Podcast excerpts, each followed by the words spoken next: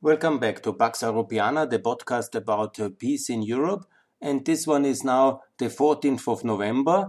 And this is a very important day where, um, uh, the, um, where Yugoslavia was started to be an American funded client state. That happened in the year 1951. The US Congress, on the um, uh, request of President uh, Truman, has uh, asked for financial assistance uh, assistance by the US Congress for Yugoslavia. That is kind of less well known, unfortunately, today, because from this moment on, uh, um, Yugoslavia was, um, of course, uh, still bloc free and uh, later then part of the non aligned movement. But the financial and market access, uh, the financial support and the market access was uh, to the West very much. and the money came from the US taxpayers. This happened as a response to the split uh, between uh, Tito and Stalin. Stalin uh, still very much alive at this moment. Obviously, the Korea War, this huge and really atrocious uh, con um, conflict between uh, the superpowers, between the United Nations and the US. It was a United Nation led war, and uh, North Korea, China, and the Soviet Union on the other side. And obviously, it was important to have allies. And that's why uh, the um, Yugoslavian state has looked uh, for support and they have found it in their former, in a way, very much the enemy. Because one reason why Yugoslavia has split from uh, the Soviet Union in 1948 yeah, is that it was not, sorry, it was not only personalities, but and it was very much about the Greek Civil War the Americans were supporting uh, the Greeks and winning the Greek civil war wars for the uh, for the um, uh, Greek uh, conservatives or nationalists against the communists um, of the north, especially as funded very much by Yugoslavia.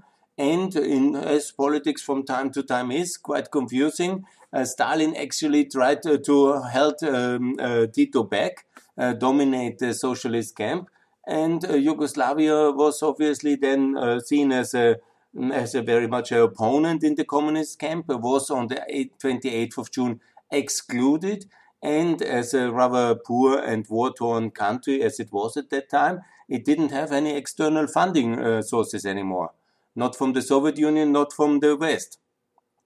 So that was a very lonely position. And so Yugoslavia was ready to be funded uh, in an extra budget line um, uh, which was decided on the 14th November 1951. It was very controversial because it was the only socialist dictatorship which was uh, supported uh, by the US in that context.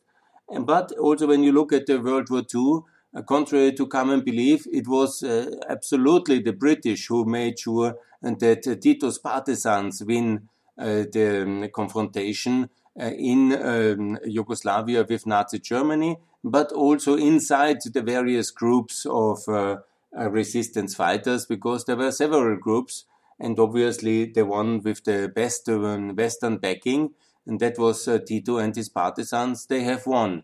So it's not completely out of context, this shift towards the West, which basically was already a reality since I would say uh, 42, 43, and then the massive support of uh, the British via Egypt uh, for uh, the partisans, uh, leading then to the victory. And then from 44, it was again very close coordination with Stalin, but that lasted only two years because uh, too many alpha animals were not possible in the Soviet camp.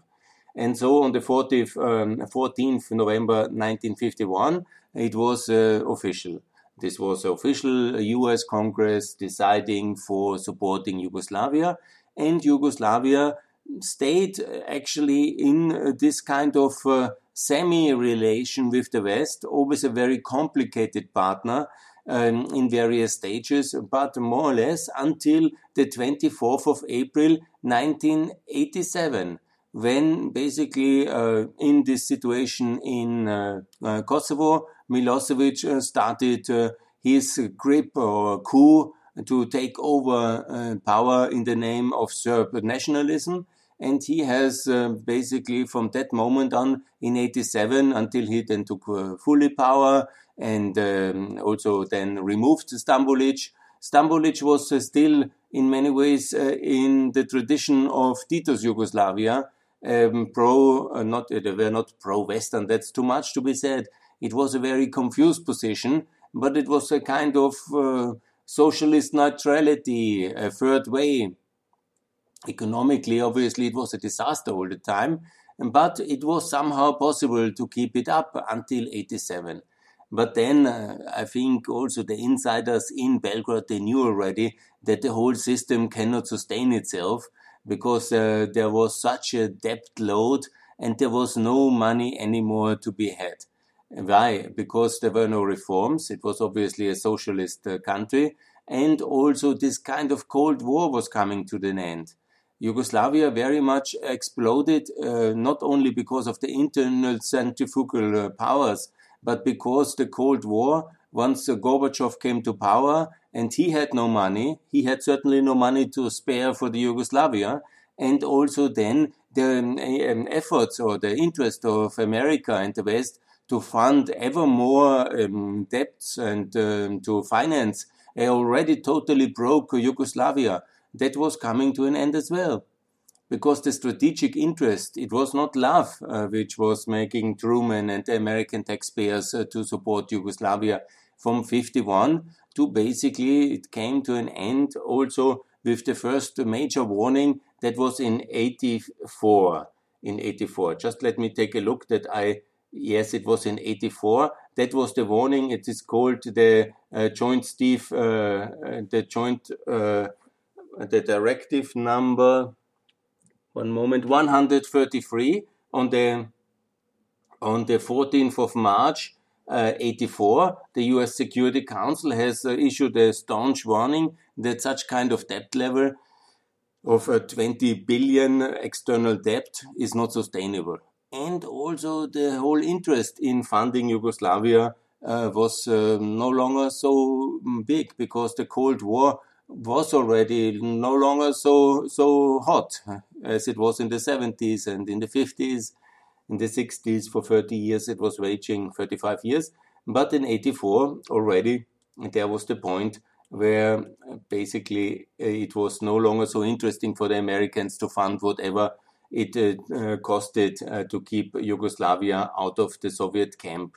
And the Russians also had no money, so the whole business case of Yugoslavian unity uh, somehow blackmailing the West or the East into paying and buying uh, the substandard products was falling apart.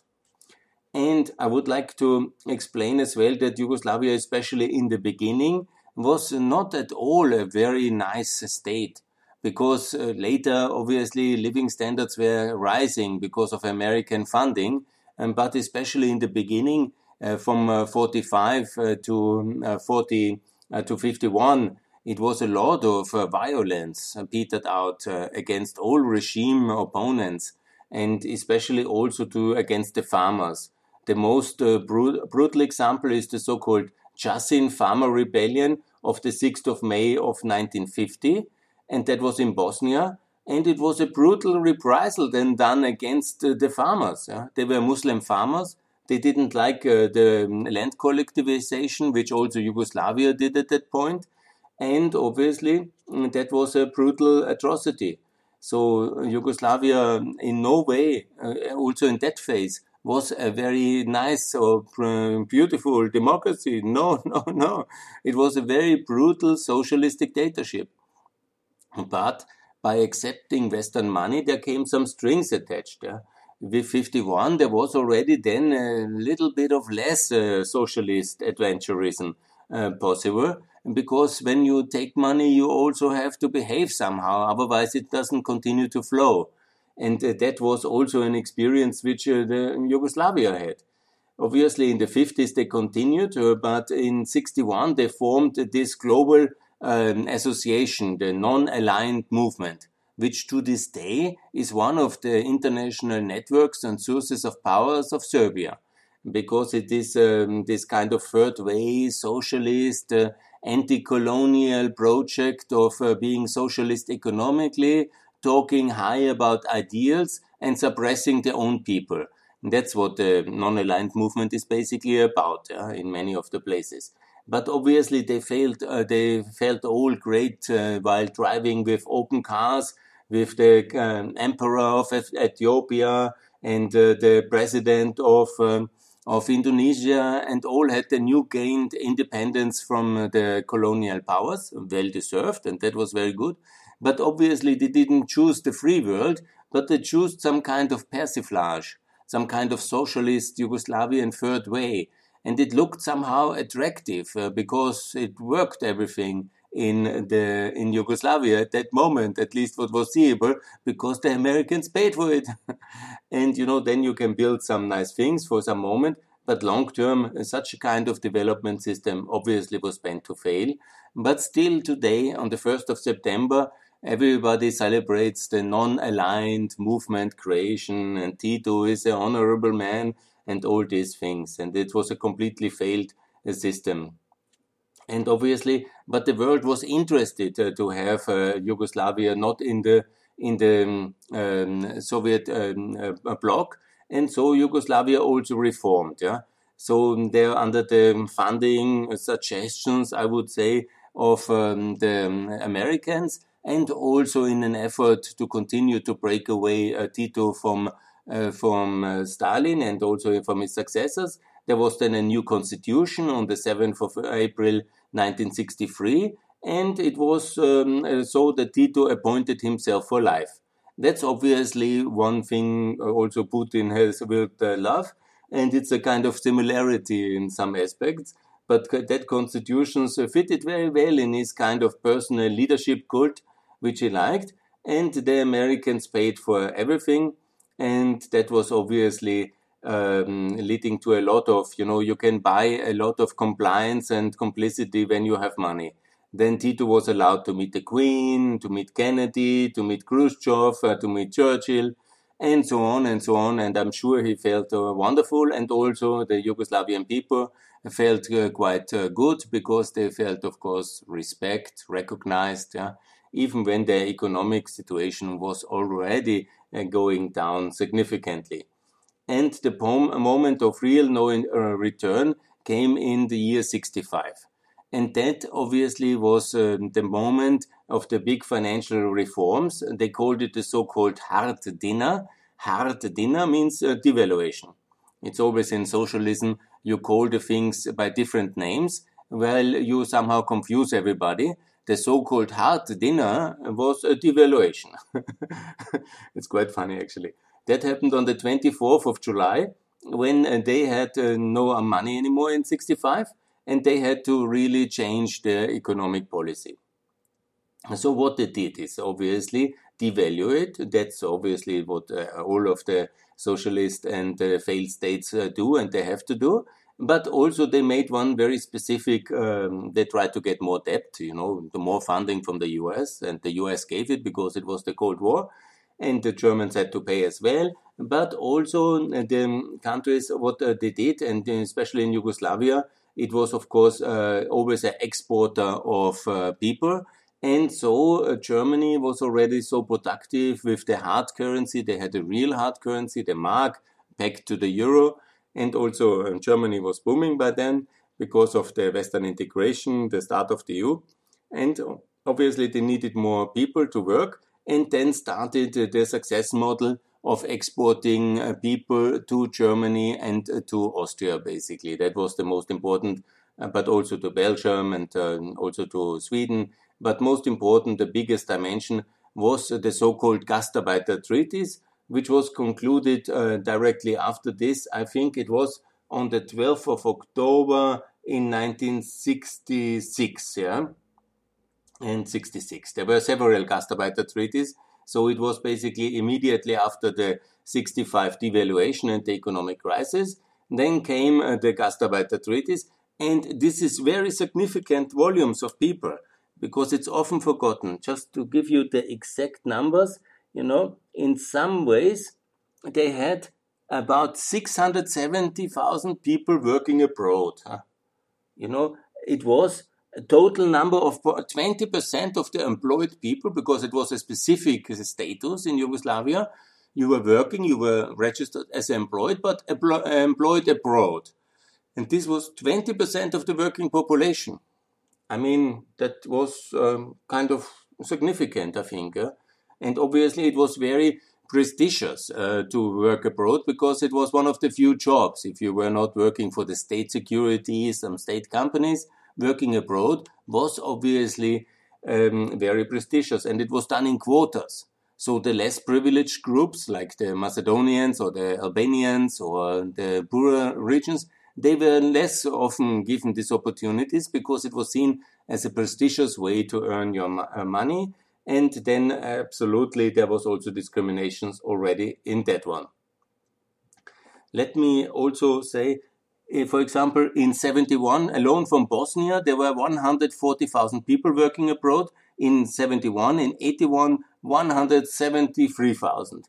And so on. You can uh, see it in all levels, in all republics. There was a huge outflow. Obviously, uh, less from the richer republics like Slovenia and Serbia, but also from Serbia. There were almost 300,000 people working outside and it was the start of uh, the prosperity. I know uh, many of the families in Kosovo the first time when they could build a house or have some kind of proper living standards was when they had people working in Germany or Austria and they were sending money back. So that was really a very decisive factor. It led also to the so-called Gastarbeiterroute.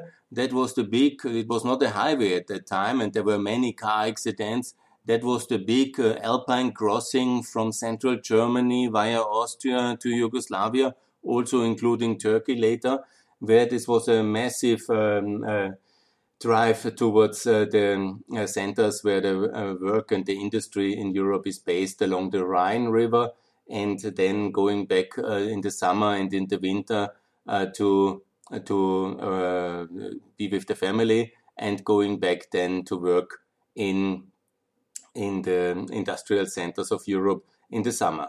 So basically, that's the economic model of Yugoslavia, and so it continued. And it uh, only got worse, uh, absolutely, then uh, after the link with the US was broken when Milosevic took power. After his speech in April 87 and his change of narrative or identity or ideological um, kind of shift, yeah? because you have to understand the rise of Milosevic to power. It's a very decisive moment in 87 when he understood this debt burdened Yugoslavia will not sustain itself.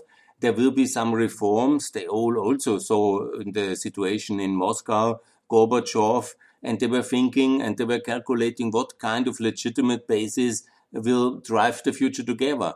Stambolic was uh, the heir of Tito in some ways, and he wanted to keep everything together on the ideological basis of bratstvo jedinstvo, unity, brotherhood, and you know finding some money somewhere, probably in Europe at that stage, yeah?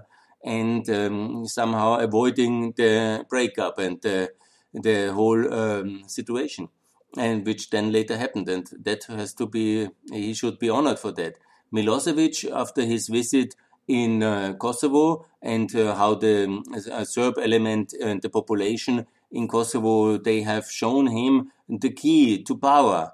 And they have basically um, revolutionized uh, whatever they have the mix of their toxic nationalism, their effort as a minority. They were about uh, 20%, naja, let's say 15% of the population in Serbia at that stage, about 200,000 Kosovo Serbs about 2 million uh, all in all living in that uh, province at that stage. And what happened? It was a toxic mix. There was um, this nationalist element of the Kosovo Serbs ready to fight uh, for somebody uh, which uh, takes on their agenda in Yugoslavia. And there was uh, some younger um, politi- political apparatchik, Milosevic, who wanted to rise to power. They found each other and so it happened. And he took then full power in the next two years. And he then, uh, on this kind of um, new uh, ideological basis, shifting away from Yugoslavianism uh, towards uh, communist uh, nationalism or socialist nationalism. Yeah, a kind of um, ultimately genocidal uh, mix about between socialist economics with all its negative aspects, together with Serb nationalistic and historicistic narrative of a Serb land united, yeah, without anybody else.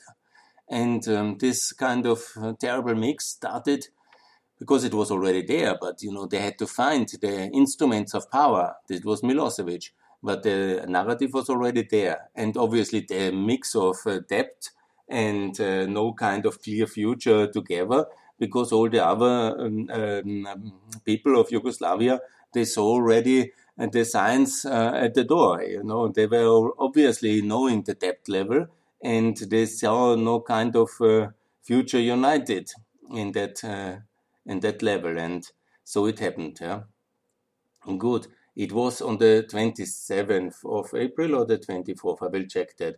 87. Yeah, and then let me just uh, think about the so-called yeah moment. One moment. Yeah, this is important also to understand when it comes to the so-called Agrokomerc affair. This is what I wanted to talk, and also about the yeah, it's the Agrokomerc affair. You know, everything was getting then in the high inflation area, and also in this kind of uh, um, economic mechanizations uh, when you see that uh, you want to reform but you don't know how, and then it was very um, exciting times and this is what I wanted to talk about. Excuse me.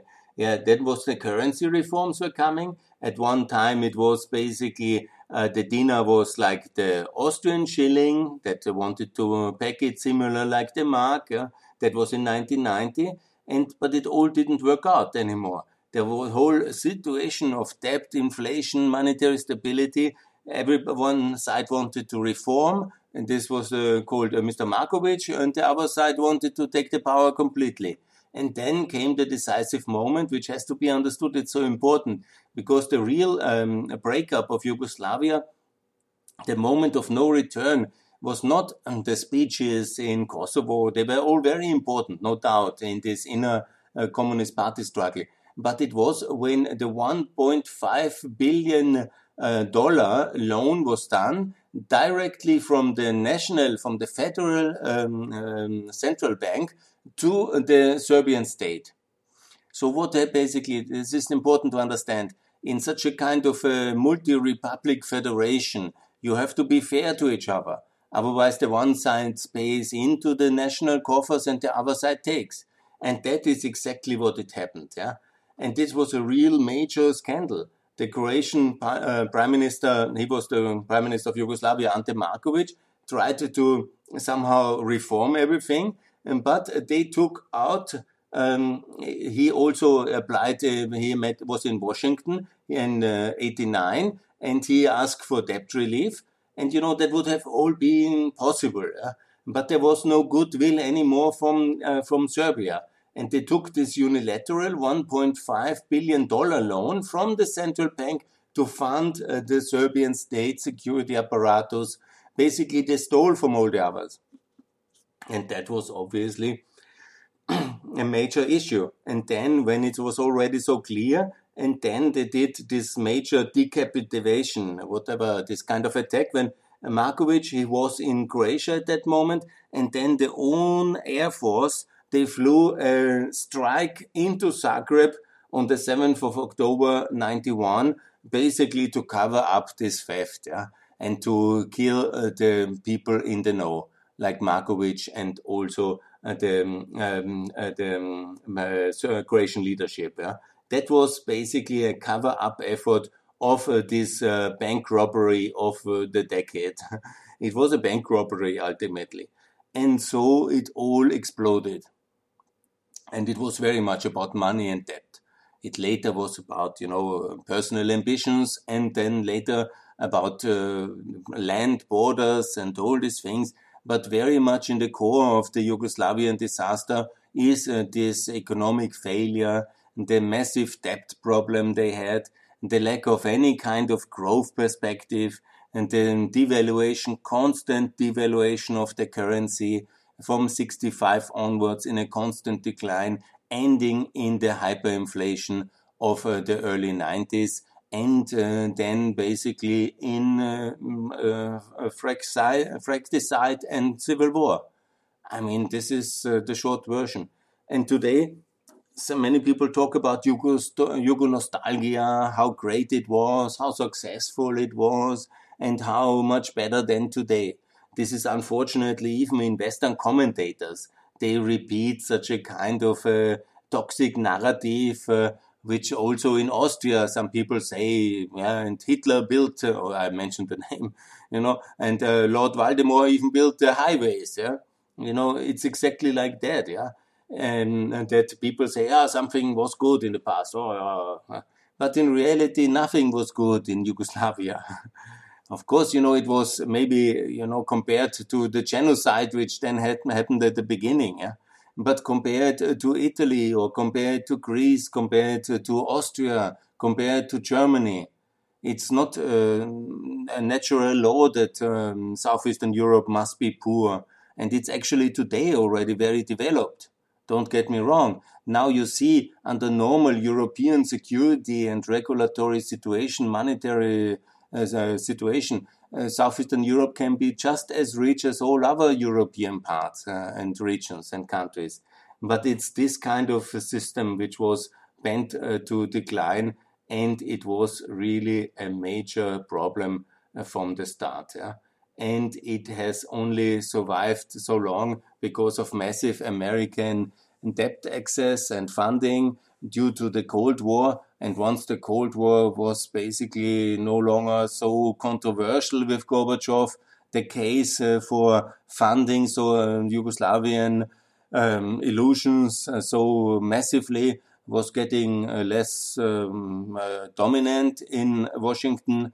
And so basically the internal fights for the scarce resources broke out and and then Milosevic uh, he pulled the trigger with uh, in Kosovo with this uh, changing of his own political platform towards Serbian nationalism and also then uh, fighting for resources, stealing from the other uh, federations and from the other states, from the other republics, and so basically bankrupting Yugoslavia as a federation for benefiting of um, Serbia. And then what happened also very clearly uh, by uh, this um, wars which started.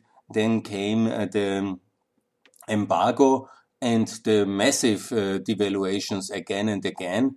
And yes, he took uh, then uh, these two interventions uh, to stop his genocidal wars in Bosnia and Kosovo. and there we are today in this mess. We are now, of course, everything is much better. There is no doubt. I don't want to sound too negatively. We are now in 2021 but what I cannot accept and what I think is very worrying when there is somehow this kind of repeat, uh, repeating by international journalists or observers somehow that Yugoslavia was a role model, Yugoslavia was not so bad, Yugoslavia was killing its own citizens abroad, Yugoslavia had a massive campaign of external killings, Yugoslavia was a political authoritarian dictatorship. Uh, there was no political freedom in uh, Yugoslavia. Economically, it was an absolute disaster. The inheritance is an industrial wasteland in many of the places which the EU will have to um, clean up, as we have done already in Slovenia and Croatia. And we have to clean up all the new members because communism left, uh, left such a terrible legacy of reckless industrialization beyond any kind of caring for the environment so there will be billions and billions needed uh, to uh, uh, clean up the whole legacy of Tito's Yugoslavia, still in Serbia, Bosnia, Kosovo. And I've seen many of the factories myself. They are a complete disaster. And there will be um, billions, multi billions needed to clean up all the things which uh, Yugoslavia has committed against the environment. And uh, so I don't know what was exactly good, you know in Yugoslavia. If somebody can explain me, obviously with the Western funding, there was some access uh, to apartments and, you know, there was also some form of uh, uh, understanding in this phase between uh, 65, uh, basically the economic, first economic collapse, and then um, until Milosevic took power in 87 and started his genocidal activities. So we can say in these 20 years, under the Western pressure and guidance, uh, Tito has tried to keep some kind of uh, stability, and the worst excesses of his uh, dictatorship could be mitigated uh, by the Western ambassadors. In order, he was uh, obviously needing the money, and so he avoided all this kind of um, uh, policies, which up to then in Kosovo very clearly It was a, a absolute dictatorship under Rankovic. Rankovic was only removed because this kind of uh, extremism could not be tolerated as long as the money should be flowing from Washington. So basically, there was uh, some better phase relatively to the disaster before and disaster afterwards between uh, 65 and uh, 87. But also me personally, just if I want to close and tell my personal experience as a child going to Yugoslavia in uh, eight, 78 the first time with my grandmother and also seeing the sea the first time coming from Austria. The toilets were all just holes in the in the floor, and the situation was really uh, underdeveloped as I have not witnessed it before. And uh, the streets and the roads, I can uh, I know now all of Yugoslavia, ex-Yugoslavia, very well from driving it was uh, completely underdeveloped in terms of infrastructure and in terms of industry. I know also many of the factories, especially in the south of, but in Montenegro I know them, in Kosovo, in Macedonia, and uh, also some in uh, Serbia and in Bosnia, and they are in a disastrous condition. Uh, so, uh, you know, when somebody talks about Yugos nostalgia and how good it was once, hmm, I don't know on which kind of factual evidence that should be based. And I can neither from my personal experience nor from my business and consulting experience, I can not understand that anybody thinks that Yugoslavia was a good state. Obviously, you know, for the ones who were regime conform, there was maybe an apartment and a job in a company without productivity. There was uh, some movement of freedom and some minimal property rights. Yes, but for the rest, it was the open door policy. The difference to communism was already uh, that they could go to Vienna or to Germany when they were not happy. But if you were then politically active as a Croatian, for example, in Germany, you could be easily killed as well in Germany or in Australia or anywhere. So this is the situation of uh, former Yugoslavia. So when somebody tells me, ah, the Yugo nostalgia, it was so good, I really wonder in which Yugoslavia this person uh, has been. Yeah? Obviously, you know, for the few connected to the regime, yeah, like you are a military policeman or you are a kind of a state uh, civil servant or you are the manager of a big uh, company, maybe then uh, for you and your family it was okay-ish, yeah, in a sense. Or you have later then privatized it with some corruptive deal and you have uh, basically benefited very much. Or you were already no that's probably the only uh, criteria. And you were somehow um, surviving all the purges and staying on the good side of politics all the time then maybe it was a decent mm, kind of situation. But never there was freedom never there was democracy never there was security and it all went down in a big bang in a terrible collapse of the financial and political system during 91 to 99 and 2000 basically. And now we have 20 years of normality, but unfortunately in Serbia they were not so normal in many ways because of the killing of Djindjic and also because of the backslash in democracy again. This uh, narrative of disaster has unfortunately prevailed, yeah? and this needs to change in order to be ready for the uh, European Union. Such a Yugo nostalgia cannot take place in the European Union, and we have to make very clear that Yugoslavia was a disaster to prepare all the countries eh, for NATO, EU, and Euro membership. because all of the successor states of Yugoslavia should be in Europe fully integrated in NATO, EU, and in the euro, and as fast as possible. but the first thing which needs to be done is not to adopt the consumer regulation or the phytosanitary kind of standards. Uh, that's also very important. But the first thing is to be clear that Yugoslavia was a disaster. and this has to be very, very clear, and this has to be also openly discussed and understood. And any kind of Yugo nostalgia or whatever kind of communist nostalgia is as bad as uh, anybody promoting fascism. Yeah, this is uh, absolutely disaster system, and it was nothing good. You know, this is uh, the basis of European democracy. And as I tweet regularly, who thinks that Yugoslavia was a good state cannot join the European Union. And so we have to destroy the myth of Yugo nostalgia and also the economic illusions of uh, this uh, kind of uh, myth and to get ready for the European Union. Good, more to come against Yugo nostalgia. Thanks a lot for listening. Bye.